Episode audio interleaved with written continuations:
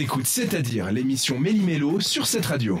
Le monde est rempli de mystères et de complots, notamment le grand complot autour du triangle des Bermudes, cette zone bizarre où il y aura des extraterrestres qui avalent les navires et les avions. Je vais rétablir la vérité sur le triangle des Bermudes qui se situe donc entre l'archipel des Bermudes évidemment, Miami et Porto Rico. Donc qu'est-ce qui se cache derrière ce triangle?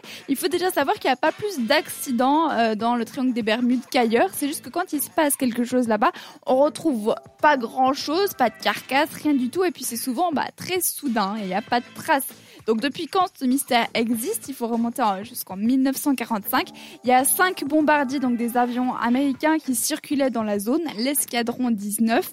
Euh, c'était un vol plutôt détente, la météo était top, il n'y avait pas trop de vent, pas d'orage. Et d'un coup, sans crier gare, il y a eu une panne d'instruments de navigation. On n'arrivait plus à communiquer avec eux et vice-versa. Les cinq bombardiers ont juste disparu des cartes, disparu de la planète carrément. On a donc envoyé euh, deux hydravions de secours et ces hydravions de secours ont explosé en vol.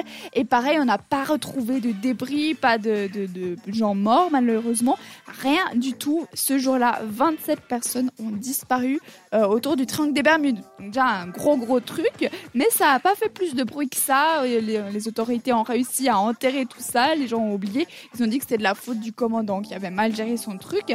21 ans plus tard, un journaliste américain a fait plus de recherches euh, par rapport à ça et c'est là qu'il a découvert que c'était pas du tout un cas isolé, qu'il se passait plein de choses bizarres au triangle des, Bermudes. Même Christophe Colomb avait écrit quelque chose comme quoi sa boussole, quand il naviguait là, était un peu déréglée, tournait dans tous les sens. Donc ça date quand même.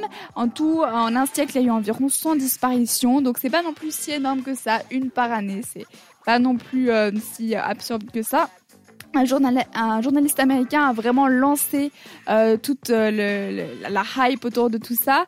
Euh, et aussi un écrivain qui a écrit The Bermuda Triangle qui recueille des, témoignages de personnes survivantes du triangle des Bermudes. Et c'est là que sont vraiment nées toutes les théories. Donc il y aurait une pyramide de pierre dans l'eau d'une ancienne civilisation qui attirait un magnétisme d'une porte sous-marine sur une autre dimension un monstre marin des extraterrestres et j'en passe même des apnéistes qui ont été voir qu'est-ce qui se passait euh, dans ce coin-là et puis ils n'ont pas vu grand-chose dans l'eau. Hein. Donc déjà ça, ça démonte un peu toutes ces théories-là.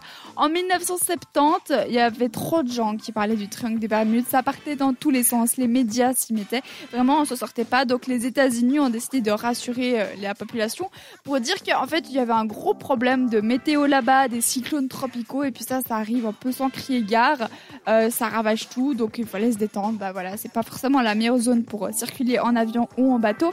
Malheureusement, les scientifiques n'étaient pas très d'accord avec cette théorie de cyclones tropicaux. Oui, on avait, mais pas à toutes les périodes de l'année. Et puis ça concordait surtout pas avec l'accident de l'escadron 19 de 1945. Il faudra attendre 2015, il n'y a pas si longtemps que ça pour avoir la version finale.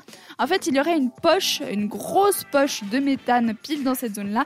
Le méthane, donc, qui va libérer son gaz. Et donc, les bulles vont exploser dans l'atmosphère. Et puis, c'est déjà ça qui va dérégler euh, les, euh, les boussoles euh, tout ce qui est appareil justement pour euh, naviguer. Donc ça, ça serait pour les avions.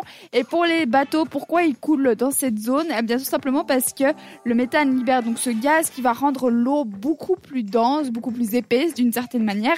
Et donc le bateau, euh, le poids sera supérieur, donc il va tout simplement couler. C'est comme si vous mettez un bateau dans de la purée, par exemple. Je sais pas si quelqu'un l'a déjà fait, mais c'est clair que ça va pas flotter, ça va couler. Eh bien, c'est exactement le même principe. Donc théoriquement, vous pourriez aller dans le triangle des Bermudes, mais euh, c'est peut-être pas forcément.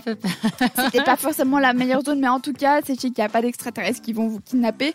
Juste de l'eau un petit peu trop euh, pépesse dans cette région-là. Pink, je pense pas que ce soit son style d'aller dans le triangle des Bermudes. Elle nous chante Don't Let Me Get Me sur cette radio ce soir. Je vous souhaite une très belle soirée. Euh, C'est-à-dire que t'as loupé quelque chose? Bon, bah rendez-vous en podcast sur cette radio.ch.